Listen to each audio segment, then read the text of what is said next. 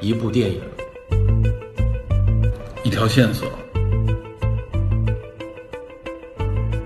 带您探寻电影中的科学与知识内核。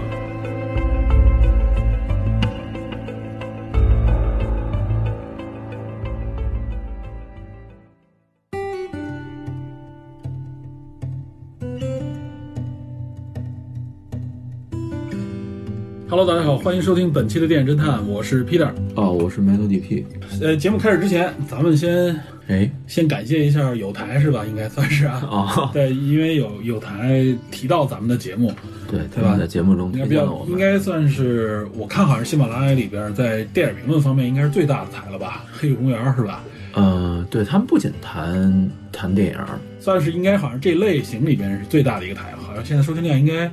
破亿了，是吧？已经破亿了是吧？我记得前一段看好像是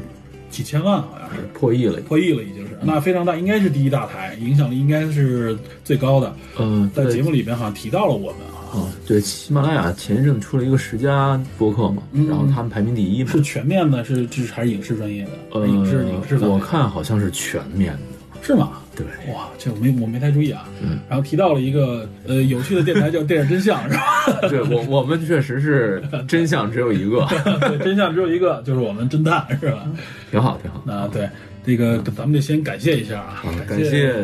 感谢黑水提提到我们啊哎，而且确实这两天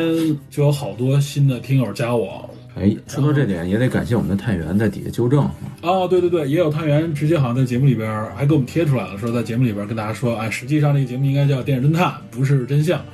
也挺有意思啊，加强了一下大家的记忆。啊，挺好。然后确实这几天有很多来自黑水的听友，啊然后加我的微信，很多人我一问都是啊，就是刚听小丑那一期，嗯他们反反响还是挺强烈的，觉得咱们聊的比较细，然后呢聊的东西比较的多，嗯所以对侦探社、对电影侦探也比较感兴趣。所以，但是我这里边也要说一下啊，因为我在比原来的节目里面也提过，就是我们这个节目可能相对来说不是特别的主流，我们谈的内容呢，也不是说都主体在电影里边，很多东西实际上话题在电影之外。哎，呃，所以呢，我一般会建议加我的听友啊，会跟他聊两句。一般我都会问一下你听了多少期啊，大概你喜欢哪期啊，从哪期开始，我一般都会这么问。然后呢，一般如果是刚听这个节目呢，我都不是特别的鼓励他加入到侦探社，就是我们的群里边啊。刚刚收听的观众，对对对，因为我觉得就是大家可能对我们的节目风格只听过一两期啊，可能还不太了解啊，尤其是我们对电影的关注的角度，可能大家比如说听听到一个主流电影，包括小丑这个，哎，觉得你们这个聊的，比如说他喜欢英雄这个角度啊，或者说他喜欢电影的某一个环节，嗯，哎，他感兴趣想加入进来，这个我完全能理解，我也特别的感谢。但是其实我们侦探社里边，大家其实都是听过，基本上都是听过很多期以后，对这个节目有调性有了一个判断以后，然后加进来。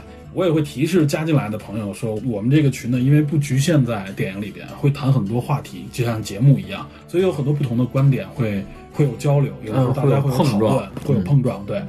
有很多人可能觉得，哎，你应该是个电影播客嘛，然后为什么到不聊电影？对，一是为什么不聊电影？另外，我对这个电影感兴趣，你们你们在这里边怎么什么都聊啊？什么什么社会啊、政治啊、科学科技啊，然后甚至电影本身聊的少，相对来说，电影本身就没有那么的多，所以大家会有疑问。所以我觉得，为了避免造成这种啊进完以后觉得好像这群跟想象的不太一样，又退出去的话，观感不是特别好。所以我一般就是说，如果他是第一次听，我都会建议我说，要不然你多听几期，你有一个立体的判断以后，你再决定是否愿意加入我们啊。这不是我故意高姿态，或者说我们故意设置门槛，而是其实我是希望大家能有一个相互之间有一个客观的一个预期和预判吧。因为我们其实虽然说节目说的内容比较多，但我们还是有比较强的个人风格色彩的。哦，是对吧？就我怕很多人到时候觉得听完了以后觉得你们怎么是这样啊，或者啊，甚至有些人觉得呃会失望。失望啊，对，会有失望或者会有误判，我觉得这都没必要，多听节目才能对我们有一个比较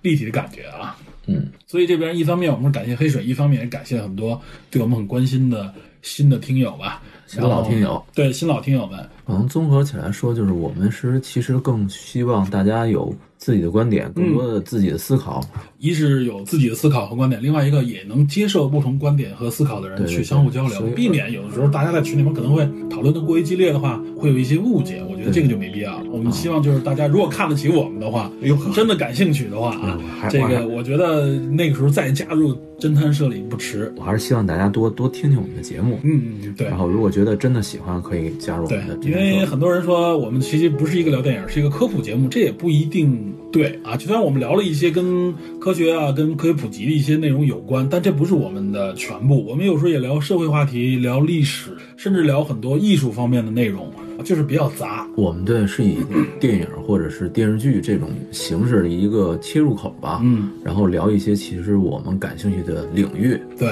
啊，所以我们说，我们不仅仅局限在电影里边、节目里这个 slogan 里里边说的，除了科学以外，还有知识，就是我们认为的有用的、有价值的信息，我们都会分享一下。OK，对，好，这个说明比较长啊，嗯，然后我们就正式进入今天这期节目啊。今天这期节目，呃，是我们临时安排的，对，对，因为我们前两天刚刚看了一部啊，现在目前国内电视上一下子火爆起来的一个话题啊。哎我觉得这个话题，而且其实争论啊、争议都蛮多的，哎，就是这部《少年的你》。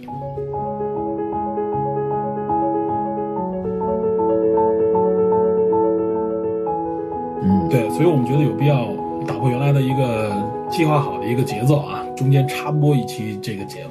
有很多太原或者听友向我推荐这电影，对我也是，我也发了朋友圈了，我说是被推荐以后我才去看的。嗯，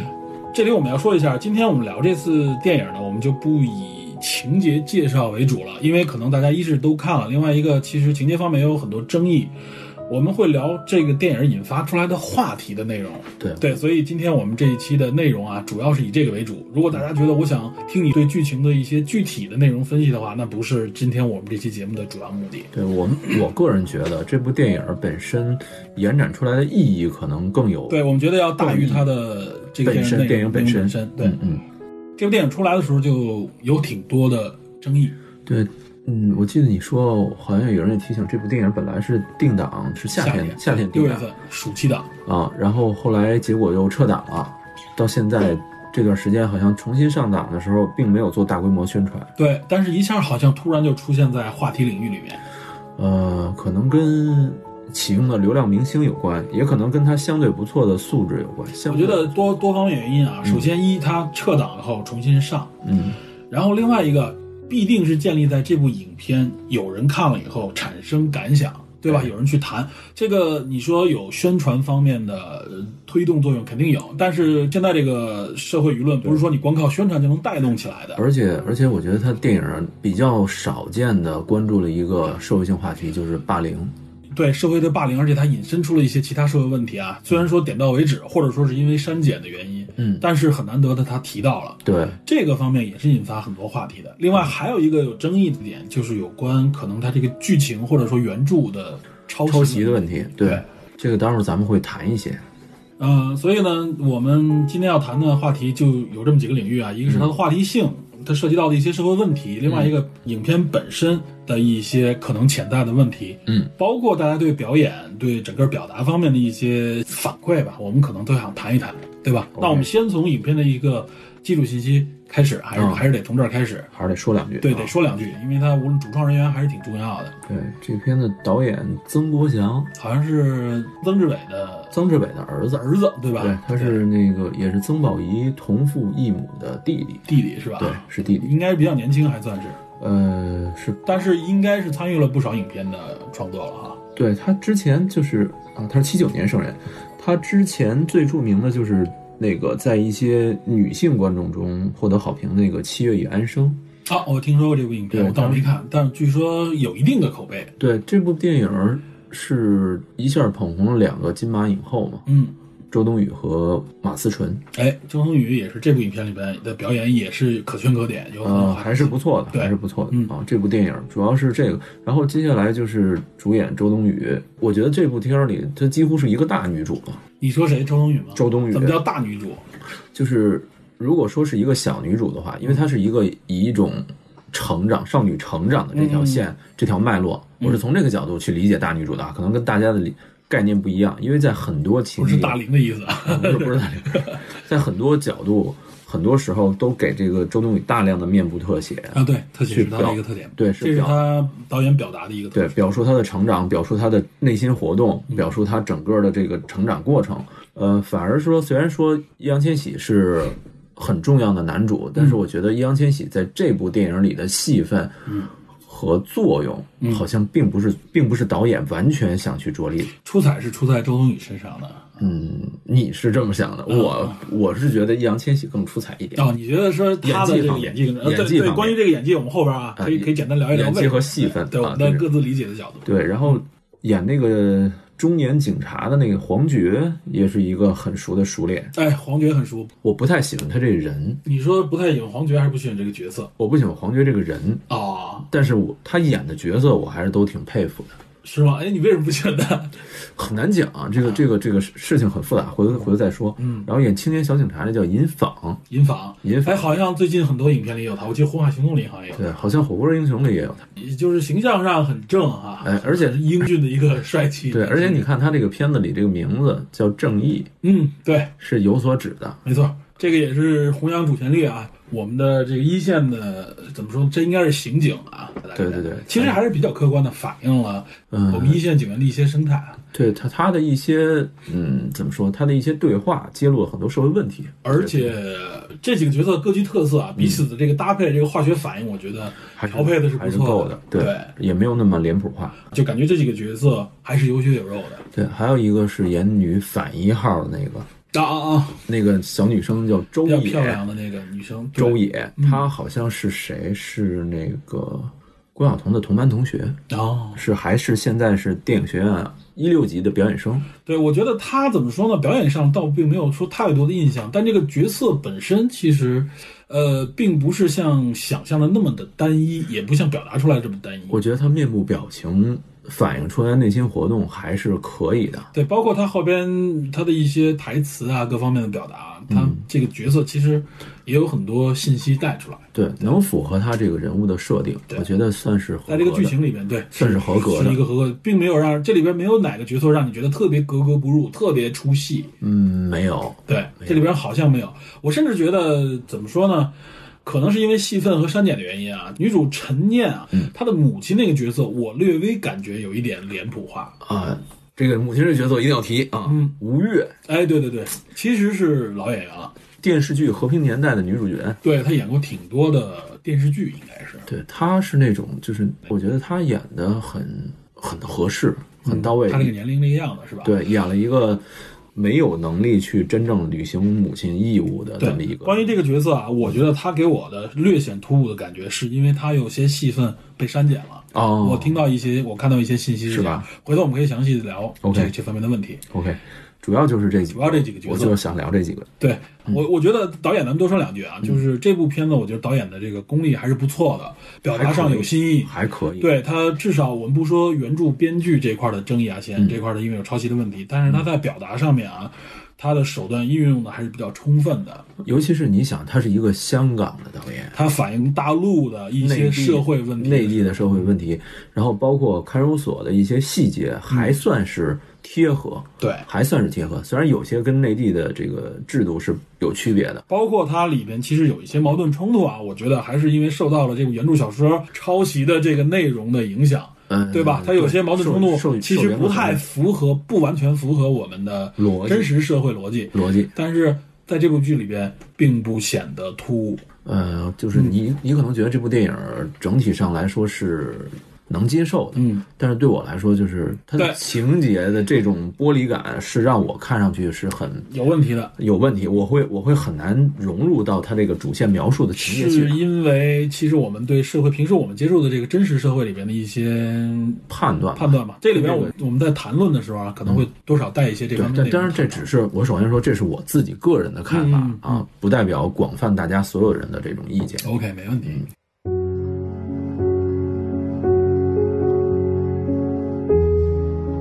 们捋一下主要的剧情，就几句就说就几。句说完，说的就是周冬雨这个呃陈念这个角色啊，陈念高三的一个复读生，学习成绩不错，但是他在一个偏远的山城，这个山城据说取景就是在重庆，但他没有说是重庆这个城市，他说他用了是另外一个。当然，直接提重庆可能觉得不太合适，是吧？为了规避风险吧。对，但是我们一看就是那个山城的那个结构，魔幻的那种色彩，错综复杂的地形，对吧？背景是这么一个背景，女主就是在这么一个城市里边的一个复读生，她一直在强调就是我要考入北京，呃，大城市考入大城市的这么一个愿望吧，比较结合社会现实。嗯，然后在这个班里边，实际上她一开始遭遇的是她的一个同桌吧，应该算是啊。她呃说不上是一朋友，就是跟她表达过自己受霸凌的这么一个女生。对，跟她说白了能说得来的这么一个人，嗯，然后呢自杀了。对，跳楼了。跳楼自杀的原因是因为受到霸凌吧，她觉得没有人帮助他。这个情节实际上在很多的社会现实的新闻我们能看到啊就有这种学生跳楼，但是他不一定都是霸凌，尤其是像在高三这个年级的话。高中的这个年纪有很多可能是因为社会压力啊、学习压力之类的，也有也有这种情况啊。我觉得他多方面多少有点影射，可能是综合原因吧。对，而且这里提一句啊，虽然说他说的是复读班，嗯但我们从种种影像当中，包括他想要表达的，实际上就是高三，嗯，对吧？他们合影这些很多镜头，你一看那不是复读班的样子，这就是一个高三，只不过可能他要规避，就是说如果是高三的话，那就直接指向学校了，对吧？所以他用一个复读学校的方式回避了主流高中的这个 这个话题。我我看的时候我就特别奇怪，就是说，你最后合影什么之类的那些，对你你合影复读班哪有合影的？而且而且复读班哪有说穿穿校校服，穿校服这没有的。嗯，所以我想了一下，可能还有一层原因，就是说，如果是普通的高三学业的班的话，第一，大家可能更多精力去去完成学业；第二，就是说，可能所有同学之间的感情会稍微深厚一点。对，所以说这也是应该是电影做了适当的这种改变，有可能是后期的改变啊。有可能，对，然后在这么一个背景下啊，他遭遇了这么一个朋友吧，相当于是他的一个打引号的朋友的这么一个情况。嗯，然后他实际上也受到了班级群体的一个排挤。他一方面学业压力大，一方面家庭也有一些原因。他的家里边没有明说为什么啊，他母亲是相当于是有点类似于躲债的这么一个情况。然后呢，在网上又做了，其实你看他销售的是面膜，实际上他就是在一种啊，说白了就是微商吧，做一些三无产品的微商的这种情况。嗯，然后也出过一些问题，在社会上啊，等于被排挤，所以他不敢在家里待着。这个你没有说他的父亲是一个什么样的没有存在，所以这孩子就等于是一个基本上是一个人生活在这个城市里，嗯，面对这个压力，面对学业、家庭和学校的这个压力，可以说在一个比较底层的这种状态下啊，毫无支援。对，没有支援的这么一个状态。影片前边这样的铺垫，让大家产生了一个很强烈的共情感，我觉得啊，同情，同情他，有一种共情感。然后后边就是他遇到这个小混混啊，易烊千玺所扮演的这个角色叫小北，然后帮助了他，等于是啊，因为某个偶然的原因，他们俩相互之间产生了一个关系。我们简单说啊，就是帮助了他，所以他俩成了一个组合。就是这个小北等于是站出来的意思，就是说我来保护你和帮助你。我在你的后背来照顾你。对，这个也是被很多观影者啊很感动的一点。嗯，在这个共情的基础上啊，后边就是说他有了他的保护以后怎么样，然后中间遇到的矛盾冲突，他保护过他。这个小北自己遇到的问题的时候，他失去了保护的时候，又受到了冲击，然后发生了一个悬案，也就是一个命案啊，就是经常霸凌他、欺负他的一个，相当于是女生的一个小头目吧。这个角色相当于是本片的第一反派。未来对未来，他发生了一个命案啊，呃，就是在高考当天神秘死去了呃，不是当天，应该是被发现，啊，被发现被。发现他已经被被埋在废墟里边，埋在土里边啊，被人发现。然后呢，引引发了这么一个案件，一边这边是高考，这个案件又扑朔迷离，然后最后大家调查调查调查出来，最后哎，实际上后边是一个非常复杂的关系，具体是什么样的关系，我们这里边不做赘述了。如果大家没看这个电影的话，欢迎大家去看一下。嗯，啊，是这样的一个片子，它结合了很多的当下社会的现实，嗯，有霸凌的情况，又有这个青少年犯罪的这种情况，然后又有悬疑的色彩，对，还有两个人在这种弱势环境下产生了一个彼此依靠的一个很所谓真挚的情感，对吧？嗯所以叫《少年的你们》是这样的一部影片。我觉得导演的功力在这里体现出来，就是让这个故事一是完整性比较好，说得圆。我觉得另外一方面也是因为这个原著所借鉴的另外一个原著，另外几个人，或者另外几个原著啊，这里边有很多经典的桥段和搭配，嗯使得这部剧的张力非常的充足充分。嗯，就是所谓的梗儿吧。对，而且我这里边我我必必须要强调，为什么我我比较赞赏，主要是导演这个环节啊，嗯，就是同样借这个梗，有很多电影在借，对吧？甚至有很多电影就打着同样的名字，比如说《嫌疑人 X 的的现身，的现身，比如说打着《白夜行》的这个原著的这个梗出来的一些影视作品，不仅是国内还国外的，表达的像能达到这个剧的水平的并不多，对吧？啊，这个就涉及到是否抄袭和是否致敬的事儿。抄袭、致敬、改编功力啊，尤其是表演的表达上面，我觉得这里面体现出来，至少表现出了导演的功力还是可以的，拿捏的还是不错。嗯，而且它很好的结合了，呃，国内的一些社会现实，把这些东西融入进去。嗯，没有让你觉得太突兀，没有让你觉得不合理。说到这儿，我说一句啊，我们说这些不是说我们赞同原著小说作者的某些行为，嗯不是这样。我们现在只是说，在电影方面，导演曾国祥这个团队，嗯，改编的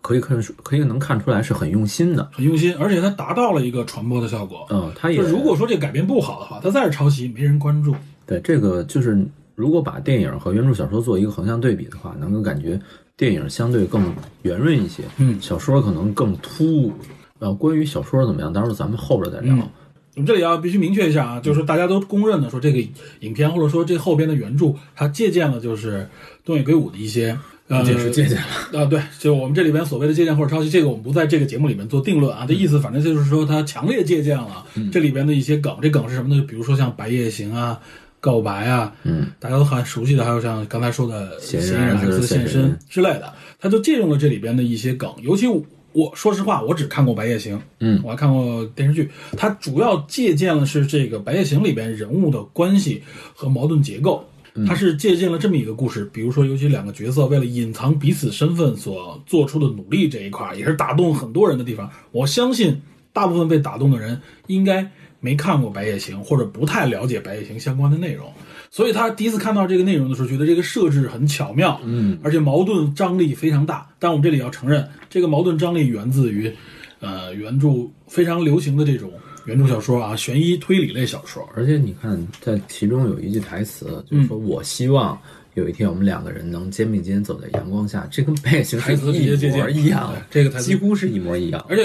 我们有的时候也在讨论啊，什么是借鉴，什么是抄袭。其实从这里边你能看到，它的核心 idea、核心的结构，实际上就是整体搬过来。对他的人物关系是直接照搬，所以争议是这么来的。对这不能说是一个纯借鉴，或者说是致敬。嗯，而且如果说你等于是大段的去借用了人家的情节的话，至少你应该在在版权方面啊，尤其现在这我们对知识产权的这么这种比较强调的社会情况下，在版权方面你应该有所声明，在商业方面应该有按照合合理合法的地方的合作关系才好。嗯，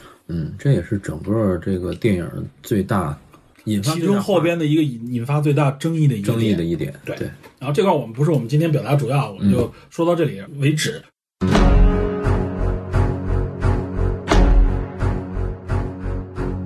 然后我觉得我们要说一说表演这一块儿，这块儿也是大家经常谈的一个话题，尤其是像你说的易烊千玺易烊千玺，我老忘了他们都管叫四字是吧？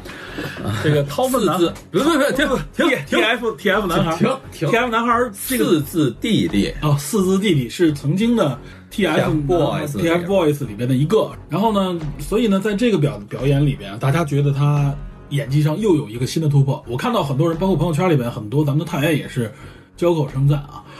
所以我在看这部影片的时候，我也特意观察了一下他和周冬雨的这个表演。嗯，我这里首先啊我先客观的说一句，之所以易烊千玺被大家这么推崇，在这上面的表演被大家推崇，我们抛开粉丝情节，嗯，粉丝情节占很咱俩。咱俩根本就没有粉丝对，我我首先不是粉丝，这个我说过，不是粉丝情节的，这个抛开粉丝情节以后啊，抛开那些觉得他表演的突破的这个角度来说，嗯，仅从表演上来说，我觉得他有一个非常大的优势是什么啊？你说，他的优势是站在这个角色上面的。嗯，大家我们说一开始看这影片的时候，就进入了一种同情心、同理心、共情感的这么一个状态。这个女生的这个弱，一开始这个啊，在这种霸凌的这种环境下，大家非常同情这个女生。嗯，这个时候易烊千玺出现啊，这个时候小北的出现是一个英雄。对吧？在这个主角被强烈的欺凌的这种情况下，产生了这种共情感的情况下，他的出现非常的高大。只要他不出戏，只要他的表演不出戏的时候，就会非常接纳这个角色。在这个光环之下，很多人变成了妈妈粉、姐姐粉，或者说是重新就是路转阿姨粉，对，阿姨粉、路转粉，是因为这个原因，是被角色所带入的啊。就是说，如果我们纯看演技，客观的来说，我认为可圈可点，没那么强。我正好相反，跟是吗你相反。？我我的我的认为啊，就是说他正是因为这个身份带动力，这个英雄在逆境当中出现，他本身也是个弱者来的啊，我明白你的意思。社会阶层弱者来的，所以他带动了这一点，而且他的表演在这时候不缺环，在这时候是在线的，所以跟这个结合以后，这个有力量加成，对这个力量就就出来了。嗯，你记得我开头时候说，我说为什么我说这是一个，在我看来，感觉上是一个周冬雨大女主的戏份，嗯，所有人物都是围绕他来对进行，她是所有所有矛盾都是围绕他来，不管是反的女的反一号，不管是配角的警察，不管是小北，嗯，那么显然周冬雨的戏份相比易烊千玺要更多更重。而且电影中给他大量的面部特写，去展现他内心的活动，而周冬雨本人其实相对来说也擅长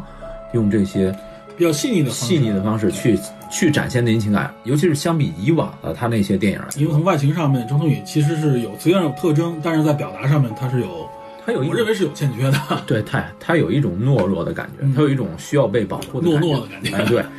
我觉得第一第一场他刚开始出来背英文那段，嗯他最开始的时候其实没有完全入戏，他面无表情。开头那块我没看，我进去的时候已经开始五分钟了？紧接着他开始回忆的时候，他开始面部表情有了变化。最开始的时候特别茫然，特别木然。我觉得对我来说有一点儿出戏，他没有面对学生的那种感觉。如果说你是一个面对学生在那里培训，然后你再转而回忆过去的时候，一开始实际上他就以这个结尾的那个身份出对，现，就是那个结尾，就是那个开头那段哦这我没看，这我没看然后他他有这么一个面部表情的变啊，化。还这么俗套的一个呼应，这我没看，我完全是后半程，他想起过去的时候，面部表情明显有了变化，但是最开始他是一脸茫然、一脸木然的。我不知道是有意为之，还是他刻意，他他本人他的的表达特点是这样。对演技就到这儿。我觉得这个茫然应该实际上是在他学生时代这个茫然更贴切一点。嗯，就是我觉得好像不是一个进入戏的状态，你明白吗？是这种感觉。为什么我说相对来说我更喜欢易烊千玺的嗯东西？就是他有几段戏份，两个人在第一次在密室里面，不是密室，就是小北家里面面对面吃面的时候，嗯易烊千玺展现的那些话是比较符合他人物性格、情绪种种。两个人的那段交锋是最好的戏，包括那段周冬雨的表演也是比较到位的。但是再往后，我再看周冬雨的时候，就是她更多的是以一种受委屈、落泪、孤独的那种形象去展现她内心戏，嗯方式角度比较单一。嗯但是小北这边相对来说好一些，呃，这只是演员表演这个层面。呃，另外还有一个，我觉得就是说，在这里边的一些细节上面啊，就像刚刚我们说的提到的高三这个状态，嗯，它也不太符合社会现实。在这种情况下，大家以学业说白了被学业压重的时候啊，这个时候其他的一些社会关系上的矛盾反而会被弱化。但是在这里边表现呢，其实和这个高三背景的这个贴合度不够。对但是我明白导演把高三背景放在这里边是有别的心意在里面。是它形成了一个学习学业压力，在这种压制的情况下，对人性、对对关系压制的这种情况下啊，最后考试之间又还有一个爆发，这个增加了这个戏剧的张力，而且而且在表演合格的情况下，没有让这个这部分矛盾垮掉。而且也突出陈念想急于摆脱目前困境的一种对心情。对，这是为了烘托这一点啊，对就是他的出发角度和这个谁所谓保护他，就是我为了让你有未来，对我可以丧失我的未来的方式，我丧失我的一切，我去保全你。去强化这个里边的这个矛盾冲突。嗯，另外一个，刚你说的，其实有些地方是台词赋予的价值。嗯，表演我觉得更多是因为给了很多特写啊，有些微表情方面比以前要丰富了。因为我觉得肢体表表演上面啊，嗯，可能两个人年轻人在这方面相对来说还有欠缺，嗯所以给他更多的微表情的时候啊，这个时候反正至少导演的强化，嗯，让我们更容易入戏，对吧？让观众更容易入戏。对，所以我觉得这个共情能力被烘托出来。其实我觉得在被霸凌的这些场景上面的表达上有点过了，就是说现实生活中程度啊，还是呃，不光是程不是程度问题，后边有对这个程度，其实我们看很多社会新闻里边有视频，比这个凶残没对更多惨无人道的更多。更多。我是觉得就是处在那种霸凌关系上面的这个角度烘托，嗯其实有一点多就把它强化成一个弱者。我是觉得和这个社会现实稍微有一点不贴合。我觉得有可能是什么，就是说对方霸凌他的理由没有在电影中交代那么充对，分，没有给那么充分，就是说，仿佛就是我就是为了欺负你而欺负你。虽然现实生活中确实如此，嗯，但是电影中逻辑好像要更丰满一点，才能说服大家。就是这一块儿，其实感觉这个矛盾有些地方是为了矛盾而来。对吧？就感觉好像是这个弱者为了弱而弱的这种对，迅速就要把这个矛盾突露出来，这种感觉。略微有一点强，有一点。所以我觉得这块儿有可能也是因为后期的再剪辑，嗯。造成的，嗯。他把有些矛盾可能没有扑朔全，嗯。比如我们看到，呃，小北和他所谓的老板之间的对话里边，好像隐藏了一些内容，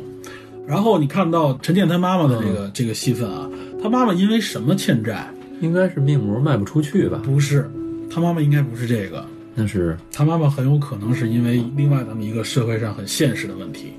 裸贷，有可能是这方面的啊。他妈妈可能是这个受害者，他一开始说了我要逃债，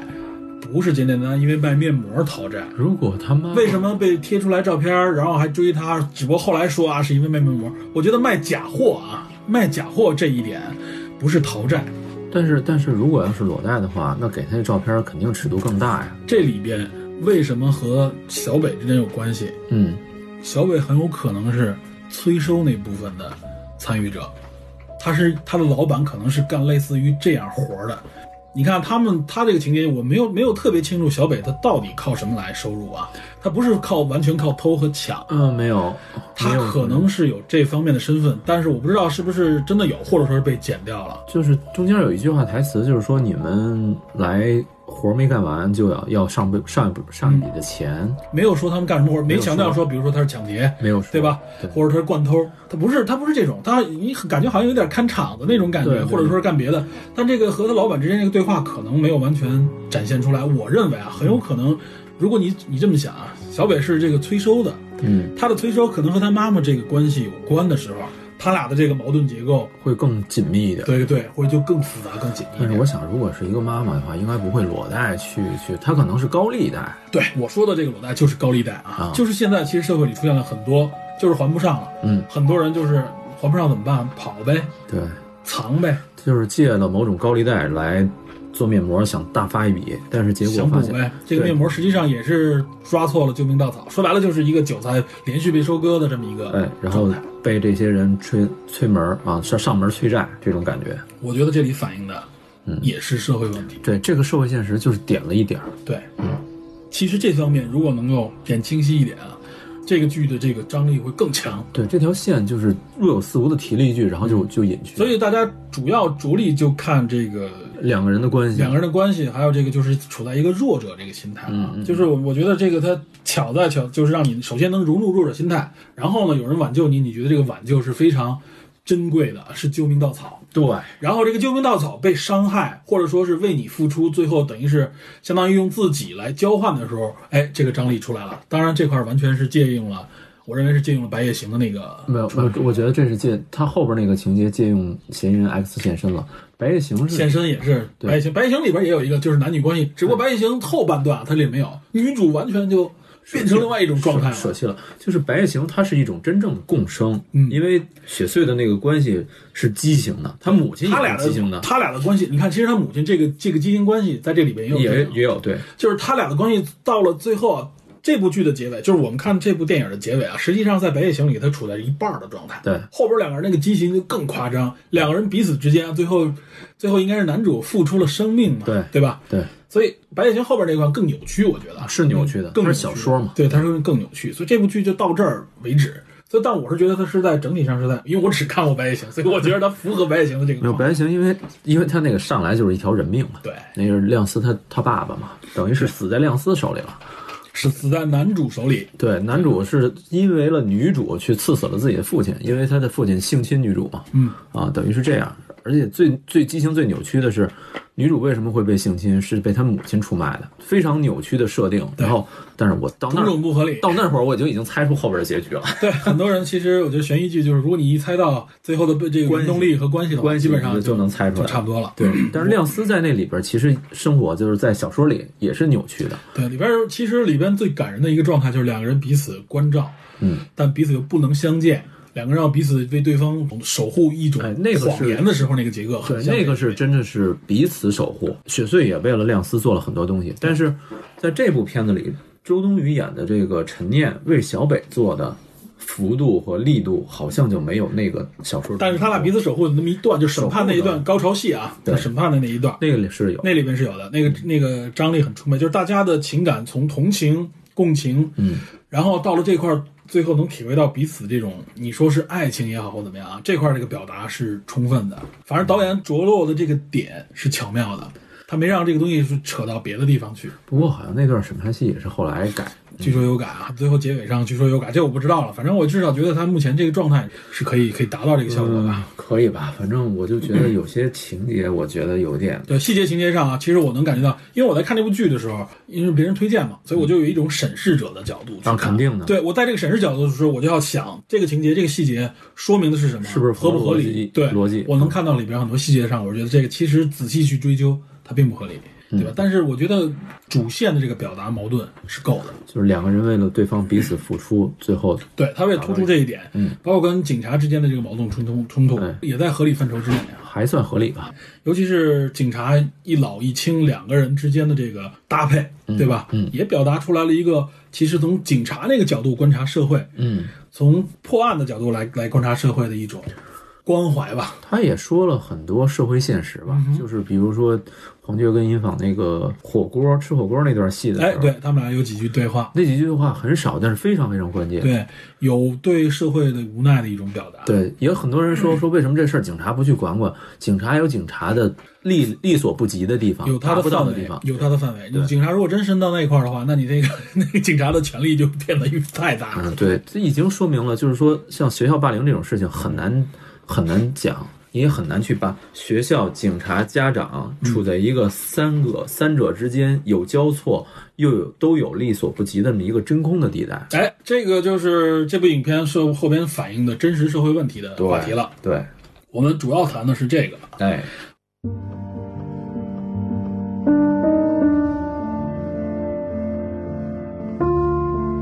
那我们要看一看这部剧里边，至少在明线和暗线当中都在推进这方面的矛盾啊。对，明线的矛盾，社会霸凌，呃，校园霸凌，这是明线；霸凌青少年犯罪有啊这是有的。还有一个就是教育和培养的问题。对这几个家庭都是残缺的。对，这几个家庭都有自己在培养孩子和不和孩子面对社会、面对面对集体的时候展现出来的问题，对吧？这是明线，暗线里边呢就有，比如刚才我们说到的，警察对这件事情的一个一个触碰、接触的这个范围在哪里，界限在什么地方？对，然后另外反映出来的更深一点的就是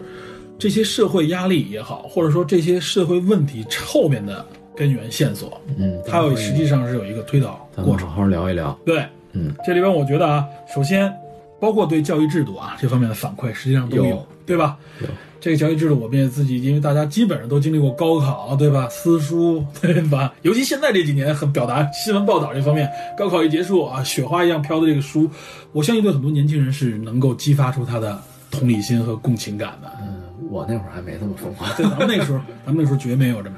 没有这么强。首先最明确的霸凌问题，第一个女孩的自杀就是因为霸凌。对，霸凌这个问题，我相信最近这几年，大家看社会新闻，尤其是在手机视频的这个越来越发达的情况下，对错我们能看到各种各样的啊，往往是施暴者记录下来的这个视频，他因为某种角度是炫耀也好，或者别人的这个转发也好，留存到网络上，引发社会上面的关注和强。烈的关注。对，我们目前指的校园霸凌，往往是一群同龄人欺负一两个同学的这种情况，也有可能一些是社会上的青年欺负一个年轻人，但基本上都是学校背景，很多我们看到穿着校服的这种情况，对学校内部的，尤其是我们看到女性就很多，啊，这个里边就是女性被霸凌的一个情况。对你小时候遭受过这个吗？哎，这一说这个啊，首先我在侦探社群里边就做了个调查，我问问大家，就是四选一：一，你是否遭遇过霸凌？嗯二，你是否是霸凌者？嗯，你霸凌过别人，说白了就是啊。第三是两种情况都遇到过，第四是说我这两种情况都我全没遇到过，我就是一小透明，知道吧？与世无争。呃，因为这个调查刚刚出，我看了有几十个人点，比我想象的要要不太一样，就是它分配基本是很平均的，哦，哪个角度都有。都是百分之二十五左右对。然后我看到啊联合国有一个关于霸凌的报道，数据。对，有一个数据，联合国各国情况的报道，我觉得这基本也跟国内情况不会相差太多。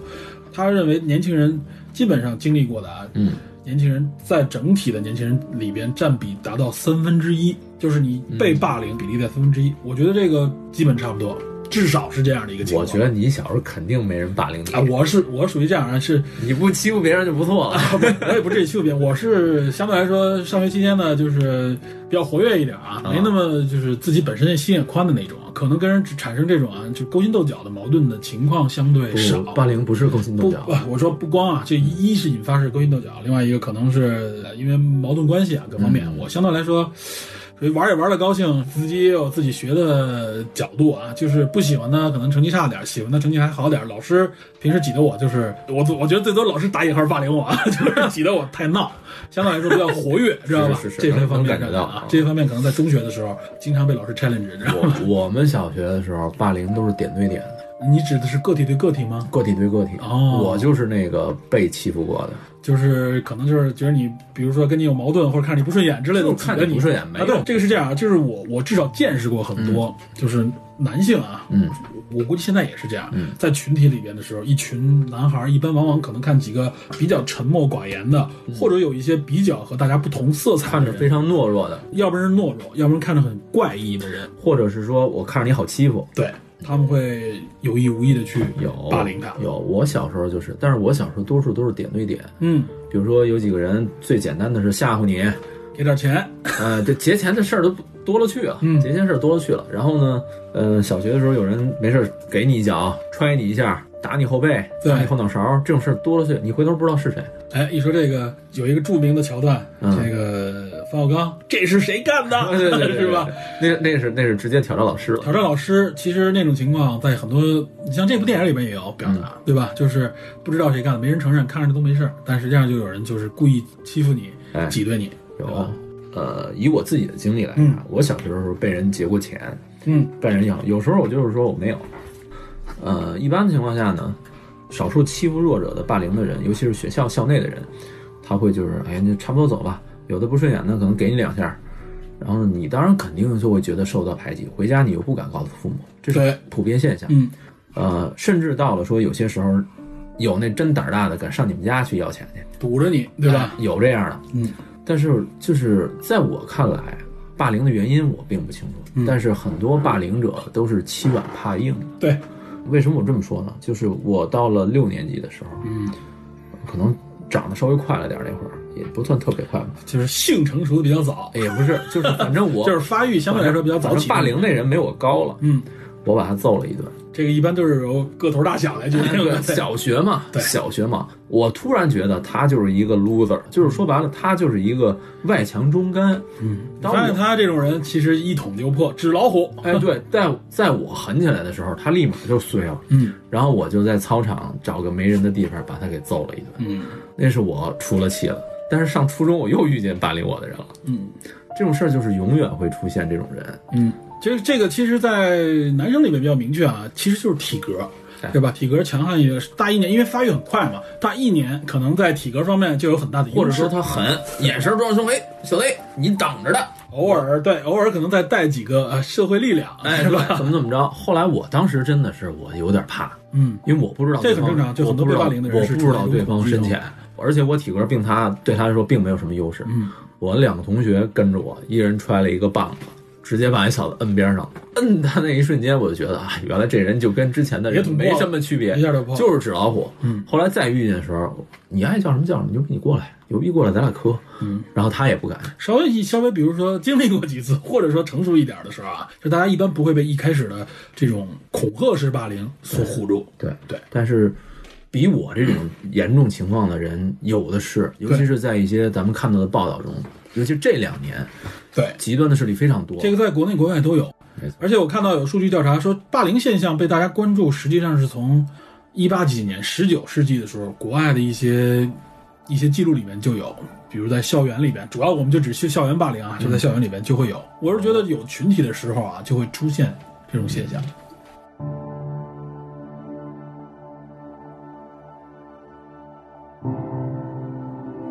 所以在这里，我们先简单介绍一下什么是霸凌这个概念。嗯，霸凌实际上啊，这个词语本身是一个外来语，它是一个英语单词里边 bullying 的一个译音。bullying 呢有这种欺负、恐吓、威逼的这个意思啊。在这里边，我们翻译过来叫霸凌。实际上，这个词不仅是音译，我觉得它这个词义本身也很形象啊，就是有这种霸道和欺凌的意思。霸凌所包含的种类和概念很多啊，包括我们现在比如比较熟悉的，像社会当中就有社会的霸凌，在军队当中有军队的霸凌，有，然后在学校里边有校园霸凌，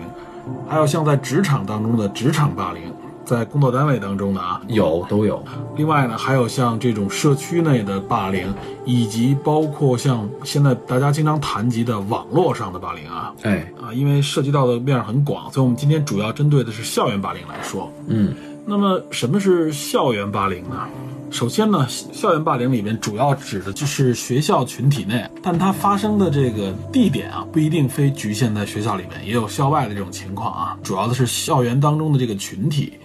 而且校园霸凌啊，其实也分很多种类，比如说他有学生对学生的这个霸凌，对，还有老师对学生的霸凌，还有学生对老师的霸凌，有，甚至还有比如校领导啊、校长对这个老师的霸凌，嗯啊，还有家长对老师的这种霸凌啊。哦，当然也有可能反过来，但这部电影里边主要谈到的呢，就是学生对学生的这种霸凌。嗯，这个霸凌的方式呢有很多。它不仅仅包含了是这种肢体上面的侵害啊，它还包含了恐吓呀、言语上的这种霸凌啊，包括心理上啊、关系上的这种霸凌。哎，它不仅仅是对人的身体的这种攻击，也有对身心的这种攻击。呃，简单说，它有三个比较重要的元素，哪三个元素呢？首先呢，第一就是它必须是怀有敌意和恶意的，也就是说，它是一种真正的欺辱，不是说简单的开玩笑或者说是偶然啊，它完全是一种怀有目的性的、有敌意的、故意的行为啊，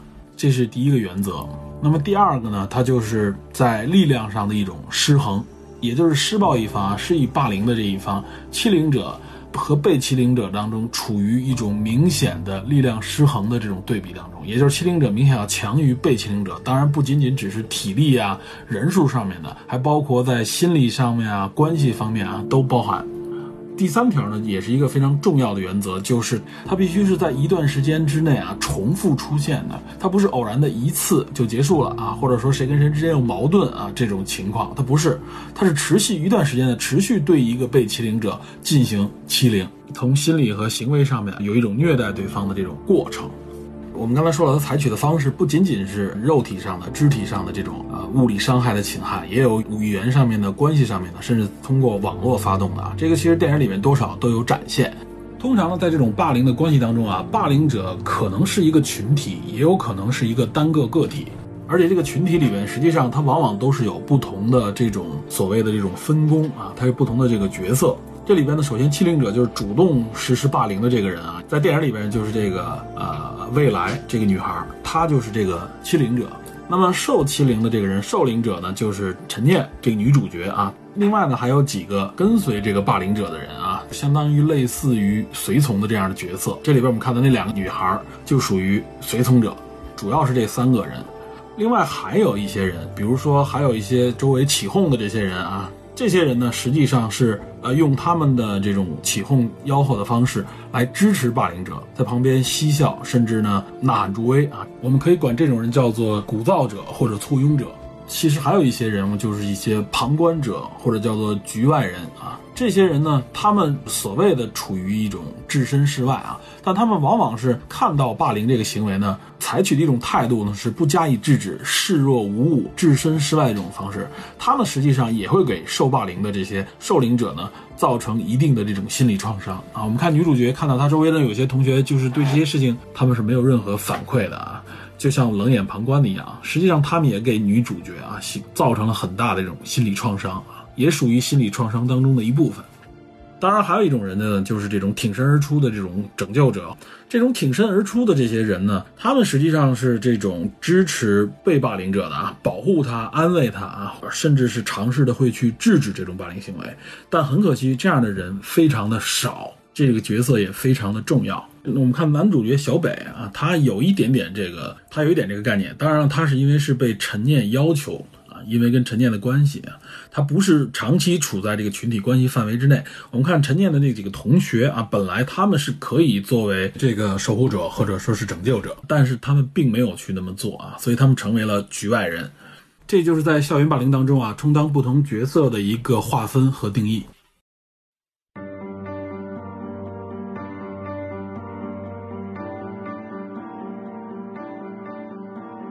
那么为什么会产生这种校园霸凌呢？啊，这里边其实有很多种原因。嗯，从行为动机的角度来看啊，它就是群体关系中一种对地位的确立以及对地位的巩固的行为需求。哦，那么这种关系和地位是如何来确立呢？那很简单，其中有一种最直接的方法，就是对个体权利的侵犯以及对个体的排挤、欺压来确立自己的位置。嗯，一旦形成这种关系，那么这个关系的核心，它就需要不断的去巩固。因此呢，他就有了对单个个体、对所谓的不服从的、具有挑战的个体或者新加入的个体，当然也包括那些啊孤立的、弱势的个体，通过对这些人的侵犯，就可以达到自己威信和地位的一种巩固。哎，这其实就是人类群体啊、人类社会当中长期存在的一种博弈关系。对，由于人类社会呢，随着不断的文明推进，产生了道德，产生了规范，产生了法律，所以这种行为就越来越多的会受到限制。但是作为在一些局部的小群体当中啊，它不是公开在整个社会之中，在这种局部的信息传递有限的群体当中，就非常容易滋生这种为了确立和巩固地位而产生的这种霸凌行为的需求。嗯，啊，根据很多国家关于对校园霸凌的一些统计和调查，我们发现其中有一些规律。这些霸凌者或者这个霸凌群体，他们会选用什么样的弱势个体呢？往往是啊，首先啊，可能生理上面有一定缺憾的人，对，比如说有一些可能是智力并不够健全，或者身体上比较的柔弱、瘦小。或者说是比较肥胖啊，也就从外形上看上去跟大家有比较明显的区隔啊，就是大家觉得这个人相对来说比较特异的这种情况啊。对，这个小说原著小说中陈念就有一点结巴，嗯，所以也是一个被霸凌的对象，而且焦冬雨这个角色你一看啊，属于比较冷的面孔，看着比较木讷、唯唯诺诺。唯唯诺诺，哎，是容易成形成，就是包括他可能学习成绩还不错的情况下，哎容易形成就是女生之间可能形成一种排挤对，或者嫉妒的这种情况。有都有。对，还有一类人呢，其实呢，我们可能多多少少都遇到过，有些人还比较反感这种人，就是有一些人他实际上是属于一种，简单说可能是情商相对比较低，我们往往管这种人叫不会说话啊，说起话来容易招致别人的反感。这种人实际上也容易被受到霸凌，而如果我们经常处在微信群里，有的时候也会出现类似这种情况啊。某一两个人，我们看到有些个体可能在群里边，他的表达呢不太受大家的欢迎，大家就容易呢对他的表达进行一种攻击，而且容易形成了多个人对他进行攻击啊。通常呢，在现实当中，这样的人可能比别人更容易受到霸凌。当然还有某几种情况啊，比如说一个群体里边新加入的一个角色，比如说转学生啊，刚刚进入这个班集体里边的一个人，如果他的性格方面比较的懦弱啊，平时可能表达也比较少，或者说他在表达方面呢和大家的这个方式不太一样，不容易被大家接受的时候，他很容易就成为被欺凌者。呃，那么欺凌者往往就是属于这个群体里边啊，一般通常情况下，大家调查下来的结果发现啊，往往欺凌者主要那个欺凌者，他在这个群体当中处于一种比较优势的地位，往往比较受到大家的欢迎，这是一个要大家注意的一点。就这些人实际上不是随随便便一个恶势力就可以的，他必须具备一定的地位。当然了，这种地位的建立啊，就有多种多样的情况。比如说，他是通过欺凌别人，让别人臣服于他，他慢慢的成形成了一个更高阶的地位，有点类似于我们所说的校园恶势力。呃，校园欺凌的行为，它源自于对社会的一种模仿和学习啊。比如说，从学校的管理当中，从体罚，从家庭的这种管理当中，或者社会当中，包括一些文艺作品、影视作品当中看到利用力量来确定地位的一种方式，他们去模仿的一种行为。一旦他们在这种欺凌的行为当中尝到甜头，或者说，比如说，OK，别人屈服于他或者躲避他的时候，他就会强化这个自己欺凌别人的这种愿望，从而呢就触发随从者或者簇拥者跟随他。发现呢，只有用这种方式跟随的时候，才能够借助欺凌者的这个气势，获得地位上的这种确立。我们看电影里边也有这种现象的展示。另外呢，像这个影片当中反映出来的这种暴力欺凌啊，这里边我觉得我们就可以再多说几句。这种暴力行为源自于什么？就是说，欺凌者往往施以这种欺凌呢，尤其是施以这种肢体暴力的时候啊，他们体现出来的是缺乏同情心、缺乏同理心啊，他们采取的用直接的暴力的行为来代表自己的表达。其实我觉得，首先是跟家庭教育有关的。对，这方面，国内有挺多的这方面的一些演讲或者讲座，嗯介绍多少介绍。我能听到的一些主流的声音是这样的啊，比如说，呃，溺爱，对吧？啊，比如说对这个孩子的这个培养，在小的时候没有给他一个正确处理矛盾，或者说正确处理社会关系上的一个状态，甚至缺乏爱心、缺乏同情心、同理心，嗯缺乏共情关系的这种能力啊。关于这个同理心，在这儿多说两句。一般我们认为这个同理心呢有两种情绪的因子，一个是愁苦的同理心，一个是愤怒的同理心啊，也就是愁苦同理与愤怒同理。愁苦同理呢，是我们感受到一个人的痛苦、一个人的不良的处境啊。这种愁苦的同理心呢，我们可以转化为不公正的感觉或者内疚感啊。所以这种情绪呢，也被称为呢是亲社会情绪啊，就是偏近于社会的一种情绪。而且有人认为，这种情绪呢，实际上就是道德行为的动机。某种角度上来说，就是道德行为的一个基础。愤怒同理是源自于愁苦的这种同理啊。大家认为愤怒的同理呢，可以产生出两种的情绪来，也就是两种的欲望，一种叫做帮助欲望，一种叫做惩罚欲望啊。帮助欲望就是我们渴望去帮助他，去协同他；一种惩罚欲望就是我们我们仇恨产生了一种仇恨感，我们想去惩罚这个仇恨的目标。我发现啊，在看《少年的你》这部电影的时候，很多人的一种情绪啊，就是一种同理心。很多人观影之后呢，就是由愁苦同理转换为了愤怒同理，然后就从而产生了一种啊，就是更多的是一种惩罚欲望的展现。所以这部电影的最后啊，呼吁大家一定要重视啊校园霸凌的这种问题，共同防御、共同抵制校园霸凌。实际上就是啊，用一种类似于惩罚欲望的一种情绪表达啊，它源自于愤怒同理，这也是同理心的一种体现。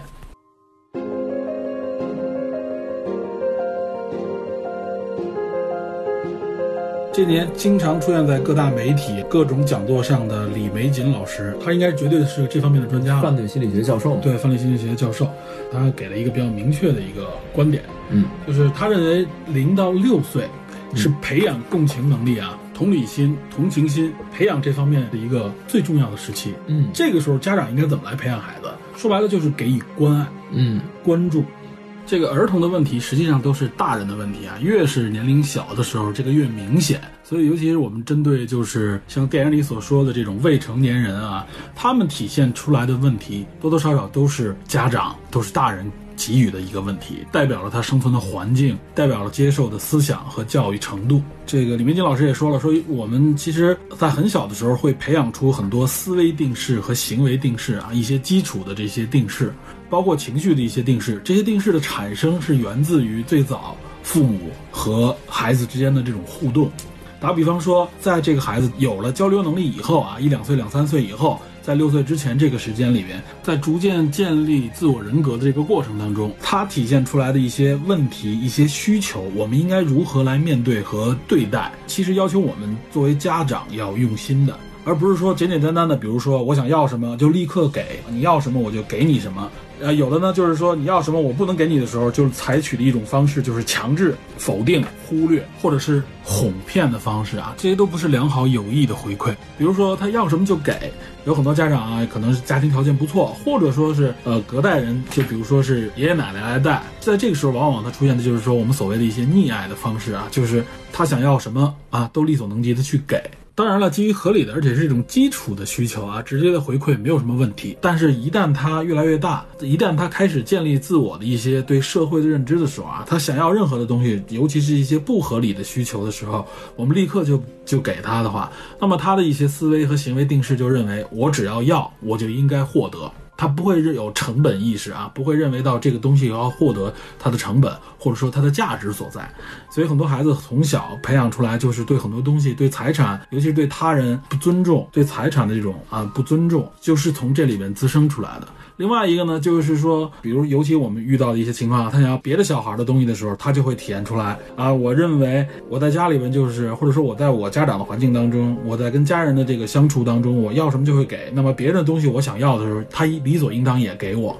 那别人不愿意给他的时候，他侵犯别人这个利益的时候啊，就会产生一种潜在的矛盾。那么他采取的方式就是啊哭闹啊，或者说是这种强烈的矛盾情绪。这种情绪也是家长当我发现我不能给你的时候，就反过来直接的否定。那么他就采取哭闹的方式。如果说家长在这个时候发现他一哭闹，那好吧，还是得给你，他就认为哭闹会有用。所以他这个情绪定势啊，他的这个思维定势和他这个行为定势就在这里慢慢的建立起来了。那么原则上我们应该怎么来交流？实际上有些基本的需求，他需要的时候我们当然是最及时的去给予，这是一体现一种爱。另外一个呢，还要让他体会出来对周边的这种同情心、同理心。比如说他想要一些超出他应有范围的东西的时候，我们不应该立刻就去给他。或者说直接的否定，应该让他慢慢建立一些成本意识，告诉他这个东西来之不易。我们告诉他，如果你想获取的话，你应该付出什么样的成本。另外一个，尤其是他想要别人的东西的时候，我们要让他能够设身处地换位思考，这就是同理心的一个基础嘛，就是换位思考。对吧？当有他有东西的时候，我们直接拿过来，让他体会自己的东西被剥夺时候的一种情绪，对吧？用这种方式慢慢的引导他，让他建立起这种同理心与共情的思维，让他在处理一件事情啊、思考一件事情的时候，他会不仅仅只以自己最原始的这种需求欲望为主导，对吧？这样他今后生活在社会当中，生活在集体当中，呃，懂得自己自由的边界，懂得不能侵犯他人的这个边界的意识。另外还有一点就是要懂得分享。当别的小孩向他索要的时候，他应该了解自己什么东西是可以让渡出来的，可以和大家分享，共同来享受。想获得别人的东西的时候，应该是培养他的就是和别人共享。而不是占有啊，这些在未来的他成长的过程当中，工作环境在学习环境当中都很重要。懂得分享就能获得更多，这些其实都是从小培养出来的一些成本意识。有很多成年人犯罪啊，实际上从这个犯罪心理学的角度来分析，他成年人犯罪的时候，其实就是小时候的一些思维定势造成的。比如说他想获得一些东西，他无法获取，无论说是财产也好，甚至情感也好，有很多人相对来说处理这些问题的时候，就会体现出一种比较极端。我得不到，那我就要毁掉这个东西，谁也不能获取这个东西啊！就这种心态，那这种心态实际上就是从小我们能看出来和父母的这种这种培养是有相关性的，而且这种相关性是关联度是比较高的。我们不能说它绝对的因果，但是这个影响非常大。所以我们从小去培养他，让他能更好的融入社会，理解身边的人。所以这里就体现出更多的一个啊教育问题背后的一些深层的问题。我们后面有时间再讲。我们这里只是先从六岁之前这个时间段啊，家长如何该跟孩子来相处，如何来引导和教育这块来说。所以必须要家长能够观察、理解孩子的这个心态，儿童的心态，而不是简单粗暴的。现在很多家长也是因为可能工作的原因，或者因为自己从小所受到的这个教育或者说培养这方面是有限的，所以他往往不能够把同理心、同情心、共情能力传递给自己的孩子，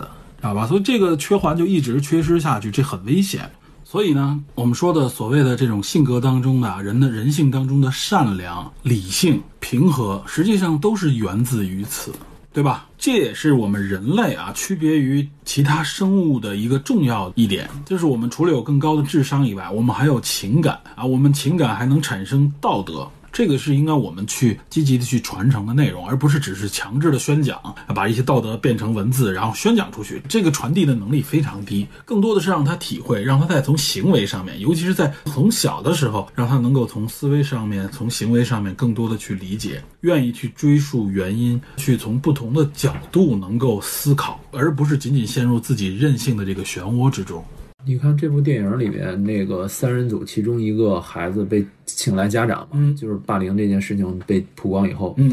家长来了以后，直接让他下跪，嗯。然后又打他，让他马上承认错误，嗯。这就是完全错误的教育的方式的典型。对，这三个人三种不同状态啊，啊一个应该就像你说的是暴力型家庭，对粗暴型的这种管教，对，什么东西就是告诉你就是拳头硬，他应该是那个霸凌者里边的二号人物，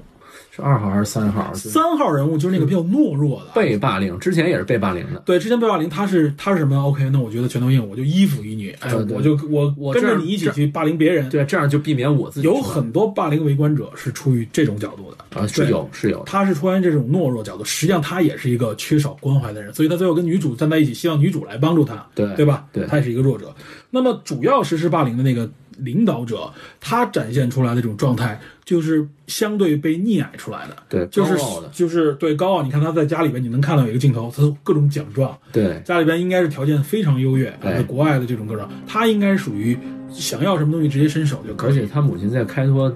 罪责的时候吧，给他开脱这个理由的时候，都是说，难道对方就没什么错吗？就什么这事儿闹出来以后，大家都不好看，就是把责任推给别人，推给别人。然后他就觉得他要想获得什么时候就应该获得。对，很多霸凌者啊，他们采用出的态度就是说，当他想要获得什么东西，嗯得到尊重也好，或者说获得什么他想要的东西的时候，如果别人没有给他，嗯他就会采用一种强制的手段。嗯，往往是这个学校的劝解或者周边人的这种劝解是不起作用的。这种人往往可能展出来就是典型的在小的时候没有培养出来这种共情和同理心，这我觉得是国人，尤其在现在的年轻人当中欠缺。至于为什么，我们以后有机会再解释。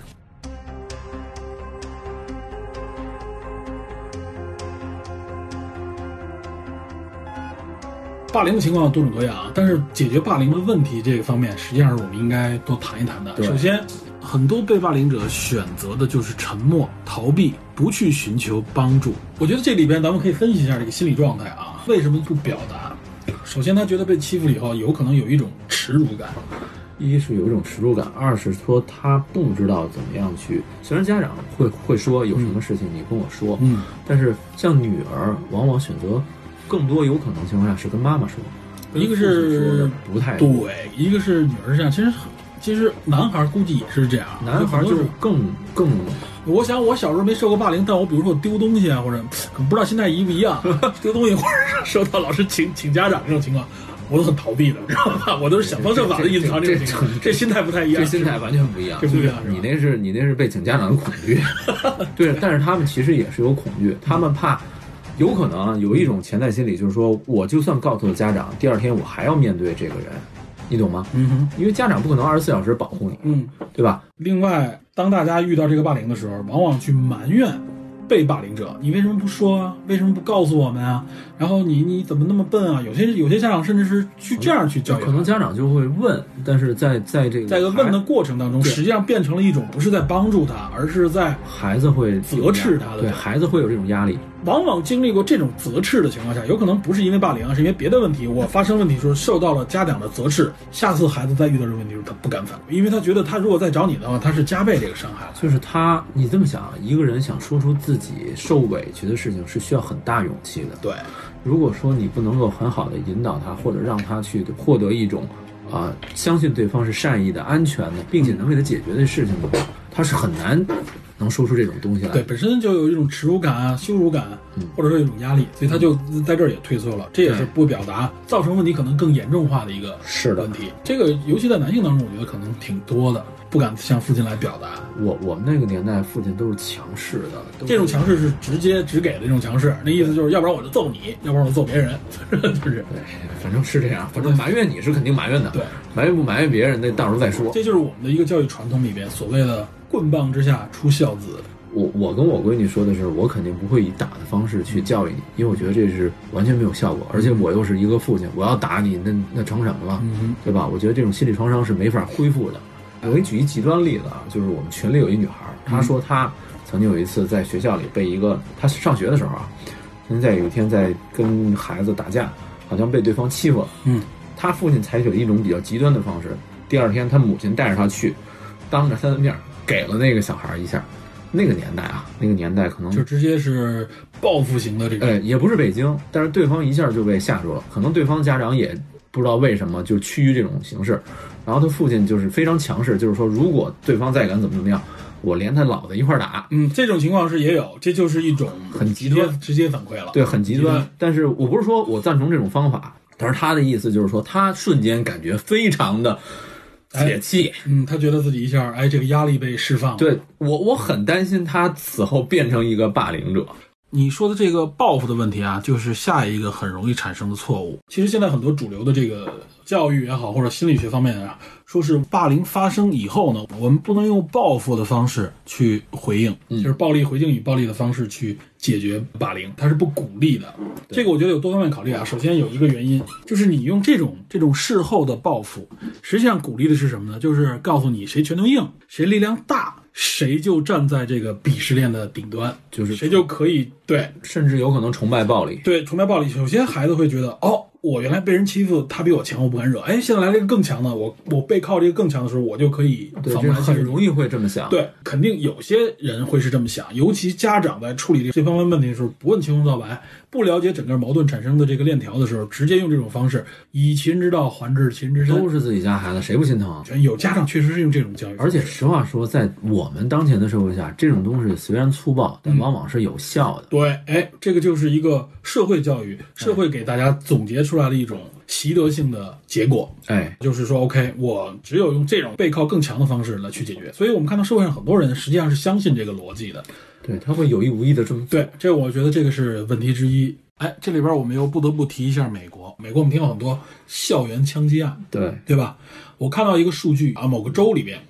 他统计了若干年里发生过二十多次啊，嗯，这个校园枪击案，其中有将近百分之七八十，十几次是因为校园霸凌产生的，就是暴力反抗的方式，以复仇的方式进入到学校里面进行这种屠杀。嗯，所以如果我告诉大家这个，他是报复的心态。我们刚才说了啊，有些人就去报复，或者有些人你就应该站起来反抗的时候，你要想一想，我们认为美国社会不安定的这个所谓校园枪击案，它后边是有一个这样的因果。前一阵子这么强烈，对前一阵子俄勒冈的一个教练吧，嗯，橄榄球教练还制止了一个校园枪击案，嗯，就是他去劝解一个持枪的人，勇敢的走向对方，拥抱对方，一直劝解他。是个女性吧？我记得是。呃。不是，是一个是一个二十几岁一个白人，就是我记得我前段看个视频，嗯，在网上很流行，是个女性的老师，她看到她一个黑人的一个学生在拿着枪，当时警警卫看到赶紧就跑，因为他枪是重型枪。那个是那个警卫就是那个教练，他过去想啊，你说咱俩说的还是两件事，两件事情都是最后是老师的这种拥抱和劝解对阻止下来。好像那个原因就是他在学校里遭受了不公和暴力。对，很多实际上啊。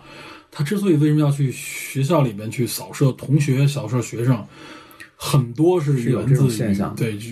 不光是有，是很多源自于啊。这个我，所以我们面对美国校园枪击案的时候，可别简单的想啊，就是美国孩子就是疯，就是喜欢拿枪突突人，还真不是这么回事儿。具体案情具体分析，具体案情具体分析。嗯，这里边我还说，就是包括我们侦探社里边群里边，我在做这个调查的时候，有人反馈说自己遇到过这种被霸凌的情况。后来有一次，他终于忍无可忍。他拿了一把小刀进行了这个反抗。哦，我当时想，哇塞，这个不会是当时出现血案了？他说，当时因为是冬天，他穿的衣服很多，只是划伤。但是他当时他他表述啊，他用这种方式的时候，对方立刻就怂了。他感觉到他这种报复是有效的。如果我们换一个角度说，他手里拿的是把枪怎么办？那很有可能就挽回不了。对，就挽回不了了。那很多我们看到的一些社会现象，有些是。包括我们之前说的啊，有一个学生是怎么着？成年以后，他说他在年轻的时候受过老师的这种啊侮辱，侮辱，这是针对老师啊。但是针对霸凌的情况有没有？他比如说去报复社会的时候有没有这种情况？也有。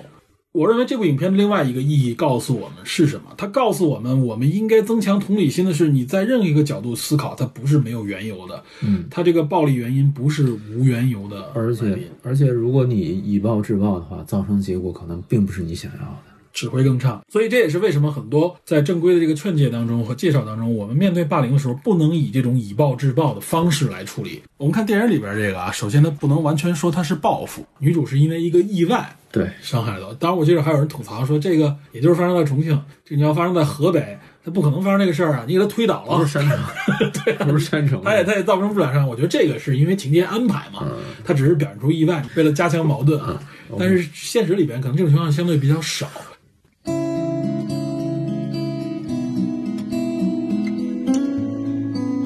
刚才我们说了几种啊，在处理霸凌这件事情上容易犯的错，那么正确的方式应该是什么呢？在单体上面的霸凌或者单体方面的欺负，你直接反击是是可以制止他的这是。对你，你反击对方，有效的制止对方，我觉得是 OK 的，不能演变为你反方向的霸凌，或者说反方向的欺负。我说的是，是你面对的霸凌的时候的反击，对而不是报复。哎，对你说的这个没错啊，就是在有关霸凌里边啊，其实有一种面对霸凌的方式呢，就是当霸凌发生的时候啊，当然是这种非暴力情况啊，不是没有这种暴力威胁的情况下啊，鼓励这些被暴凌者呢，勇于面对，勇于及时的来进行回馈和处理，给予比较强硬的、比较果决的回应来制止霸凌啊。当然是在没有绝对危险的情况下啊，鼓励这个被霸凌者自己能够勇敢的回应。这种回应实际上一方面能够很好的制止霸凌的延续，另外一方面呢。对被霸凌者的这个心理和成长也是一种非常好的锻炼啊。呃，这并不是说让你去报复，而是说让你不一味的保持沉默，或者说是接受现实，勇敢的制止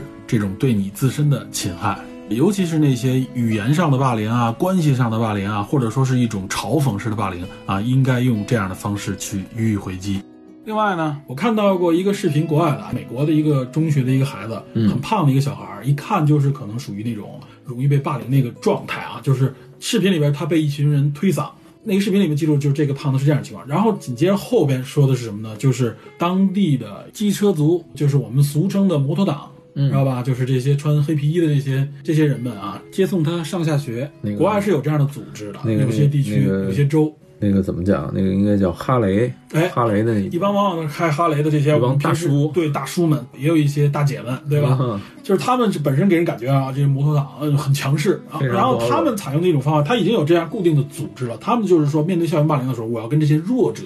有很多有很多这样事例，然后有很多名人嗯。去转发这个视频，嗯，那个名人去说了，说我跟这个小胖子在这个时候，我是跟他站在一起的，嗯，他们用的方式是什么呢？是我来，首先我来关注这件事情，我来捍卫他，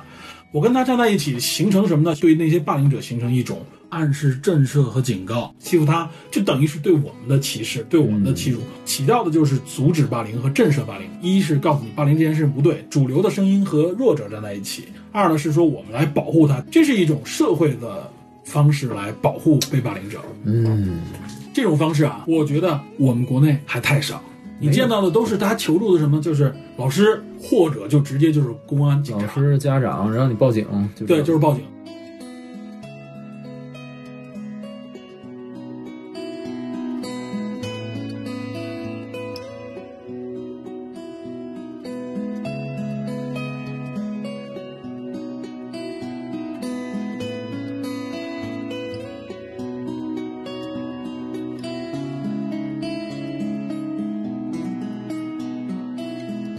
但实际上在这里边你会发现，每个人都是孤立的，哎，他靠不上那个集体。什么是集体啊？集体可能就是学校，就是社会，但是你发现你能依靠吗我们？恰恰不是集体啊，对我们只是我们在这个时候都是一个单个个一体，个个体，对，然后那些我们认为的啊，国外的这种个体主义、英雄主义或者说自由主义，实际上他们是有多种的集体，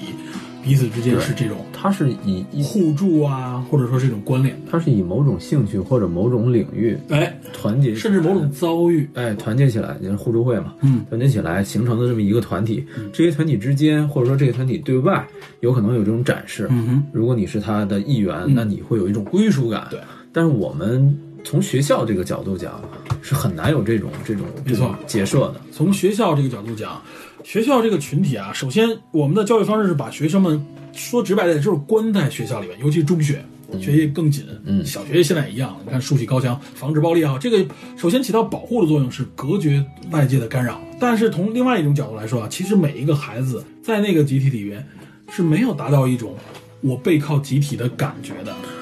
很难，对吧？很难。其实，在我们小的时候，嗯，这种集体感都比现在强。没有小时候有三五好友，一是三五好友啊，我们平时可以所谓的大帮结派；另外一个呢，我们那个时候讲求的集体精神，有的时候是更直白的表达出来，类似于大家的一起群群体活动。你在中学里面，大家比如说比体育比赛，增加这个出出游，增加这种集体的凝聚力啊，大家之间是有这种沟通。但是现在我了解到的啊很多学生们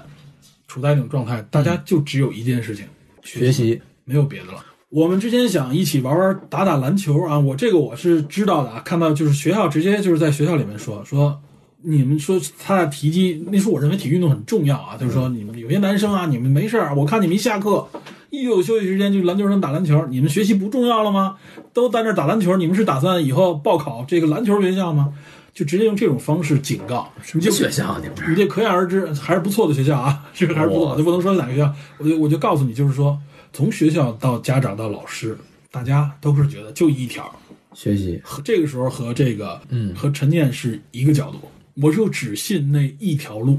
我只有考出去才有出路啊。我只有考上不是考出去，我只有考上好学校，嗯，就考出去嘛就考到一个比现在换环境考比现在强很多的地方。对，这个时候一方面是我们实际上个体都是孤立的，另外一方面大家只以学业为主，什么其他的别别看社会上现在国家经常呼吁德育教育，但是那个德育教育跟我们的社会现实完全无关。它结合社会现实的时候，学生们得不到任何真实的这种回馈。我觉得就是说，它的对真实社会的认知嗯，在小学阶段是不够的。我说的真实社会，不是说人们的工作，嗯，不是说种种职业而，是社会关系啊、社会状态。对社会关系、社会状态。他可能觉得对小孩来说这个太早了。我听到有一个社会学的演讲，嗯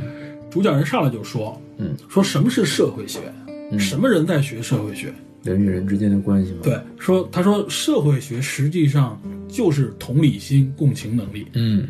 我们在思考别人所处在的非我角度，别人在这个角度上遇到的问题如何解决，彼此关联的时候，这就是同理心的支撑。如果没有同理心，就不会有社会学。哎，这个说的我觉得很很明确的，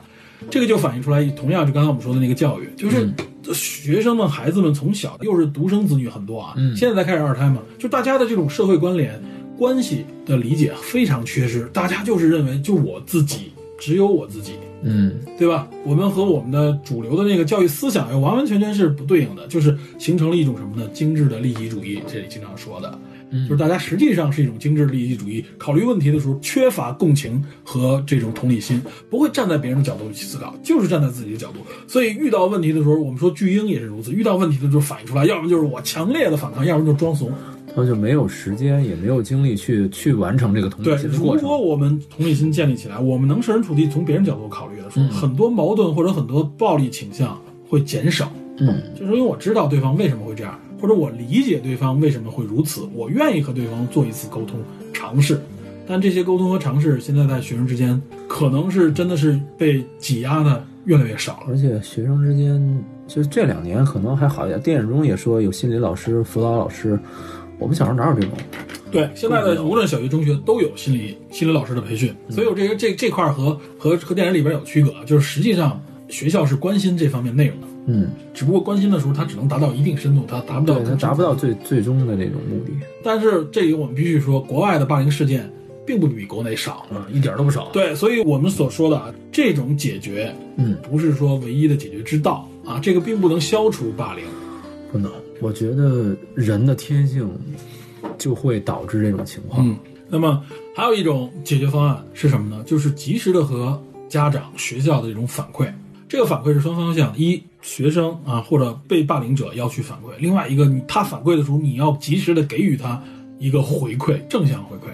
嗯对吧？家长刚刚我们说过了，家长如果说啊，就是以秦之道还人身暴力反反馈这种方式，并不妥当。学校其实很多时候啊，应该在这些问题上处理上面，应该体现出更多的主动性和积极性，而不是仅仅停留在一个层面。这里我觉得就有学校的无奈在其中了。过去我们的老师、我们的班主任，可是对我们的管理是可以说是无所不在，非常严格。对，不光是严格吧，他既当你的教学的老师，也当在心理方面的辅导老师，对吧？出到问题的时候，他不管他处理的方式，或者说到底的对错，他会去干预。啊，班主任嘛，有现在的老师往往要不然是不愿意去干预，要不然也力所不能及。为什么？因为他中间被家长画了一条明确的界限。就是有很多事情，嗯、怎么说？以我以我我见到的啊，嗯我见到的事情来看，就是说，如果很多家长会把责任推给学校，这种时候就会让学校选择更多的事情。那么是我减少责任的担负，哎，比如我说最好和某些事情划清界限比如。说头两年的时候，我听说很多小学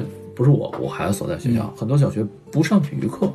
为什么？怕铅球砸着孩子，怕出现意外事故。哎，怕球闷着，嗯，北京话闷着砸撞着，就像这个沉淀被球砸一样，嗯，或者说怕被摔倒受伤。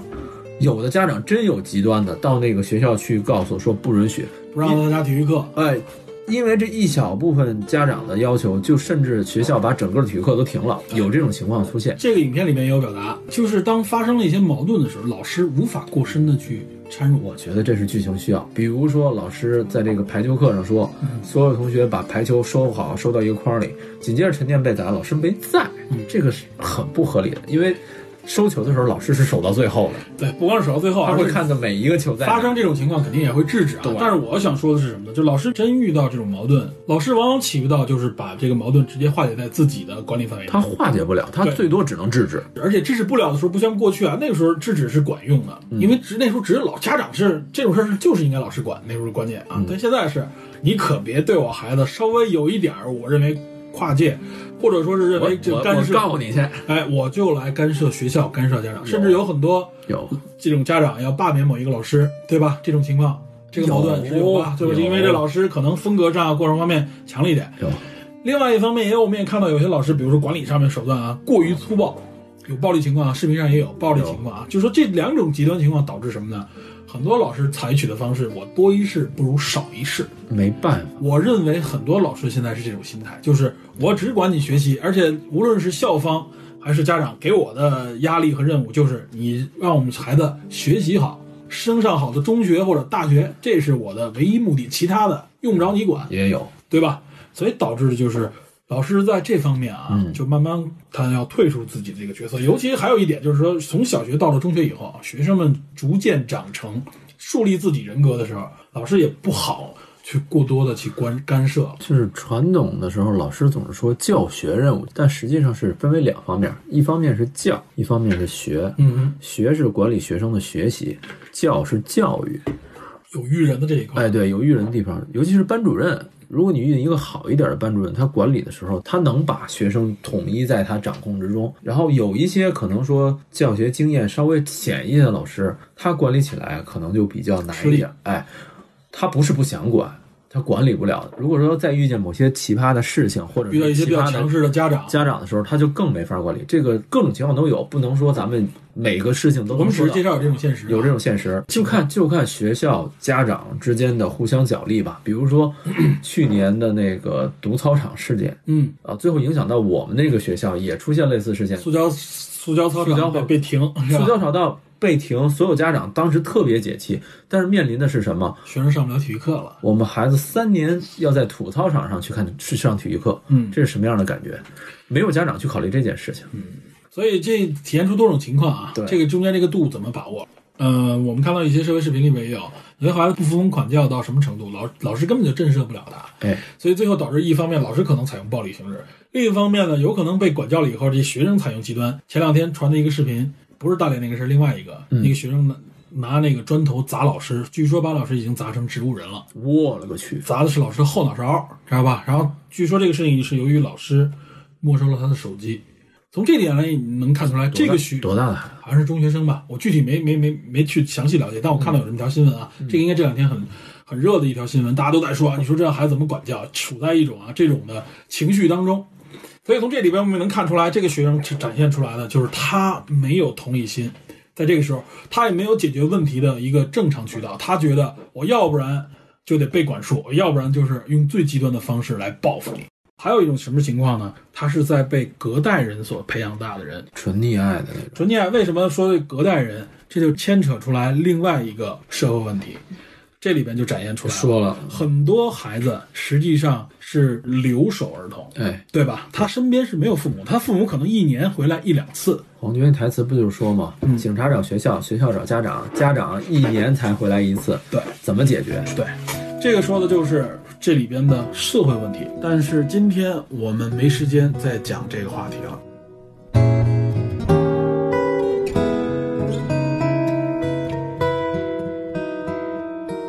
就总结一下，嗯，这个校园霸凌也好啊，这个是压力也好，我们这里可能今天不能引申的过多，因为很多话题就超出这个，完全超出电影范围了。至少我们从这里边看啊，他的教育的缺环是因为什么？因为这个社会原因。社会原因是什么？就是家长和儿童没有，首先是没有生活在一起啊，所以说是留守儿童这个问题啊，这已经是若干年前就反馈了。对因为中国的大量的这个劳工迁移的这个打工的打工的这种情况，因为我们社会的一个原因，原来我们提过，这里边我们不延伸，这里边其实衍生有很多非常严重的背后的这个社会问题社会和制度问题。对对有我们只是说这种现象造成什么，这种教育的缺失，留守儿童在家里边往往看到什么，一是爷爷奶奶或者是姥姥姥爷带着，嗯，隔辈人首先会有一种溺爱，另外一个他对年轻人现在这种接受各种各样社会影响的时候，活跃程度是这些老年人无法管控的。嗯，他们的接受的社会的这个思想和他之间是隔了两代了，对，所以他很多时候他无法理解或者无法控制，嗯，对吧？采取的方式那就是纵容，或者说是就视而不见了，放任吧，对，就是放任，所以就造成了更多潜在的社会问题。这是我们这个社会里面的一个社会原因。我们不说欧美，我们不说西方，不说日本，嗯我们就说我们中国，嗯我们的尤其是大陆地区，嗯嗯嗯这是一个主要原因。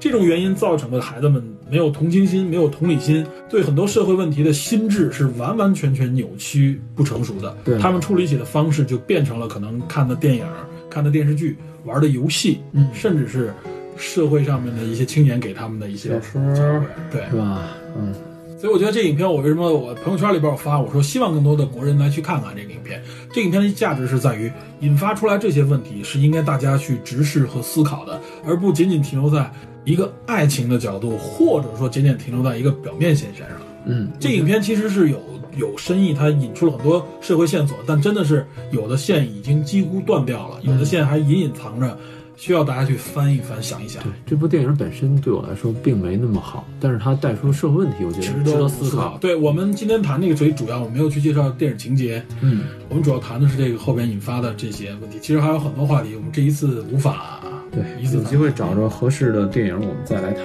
吧。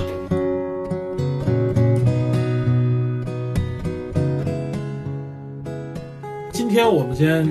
谈到这里啊，啊，因为时间的原因，我们可能以后再借助其他电影再去谈一谈相关引发出来的很多其他社会，再找一部针对性强一点的电影吧。或者说再找一个别的电影的线索，因为这里边如果我们要去谈，其实还有好多的社会问题，对等非常多我们去去揭示啊。我们只是揭示了其中几个，仅仅一个留守儿童，对问题就大了去了。对我们这里还没有介绍教育制度这里面的问题，对对吧？包括这个经济上面的。我们好像什么话题都能带出很多来。啊 对，所以今天我们先把话题先暂时截止在这个点上面，嗯啊，关注这个霸凌问题，因为最后电影里边那个易烊千玺，易烊千玺在最后他有一段宣讲，对吧？就是说关注校园霸凌的这种事件啊，嗯就是更多人关注他，实际上对霸凌事件，对或者想去霸凌的这些人会也会产生一定的震慑作用。嗯，没错我，们关注这个话题，才能够解决这些问题嘛。对我们不能视而不见。对，这也是我认为电影里边其中的一个作用。好，并非全部也是如此啊，除了娱乐之外，所以我们希望国内能有更多这样的作品出来，能够在此基础上能有更深刻的能有更多更好的原创作品。对更多更好的原创啊，这个原创这两个字重要。对这部电影儿其实还好，但是原著的小说真的确实是有问题的，嗯，这个话题就不做，今天就不再讨不再论了，不再讨论了。对吧？好，那今天我们就聊到这里，感谢大家收听。欢迎支持、评论、转发、订阅。啊，哎，对，我们有大家的这种鼓励，我们才能做得更好。哎，没错儿。对，那我们下次节目再见。好，拜拜再见，拜拜。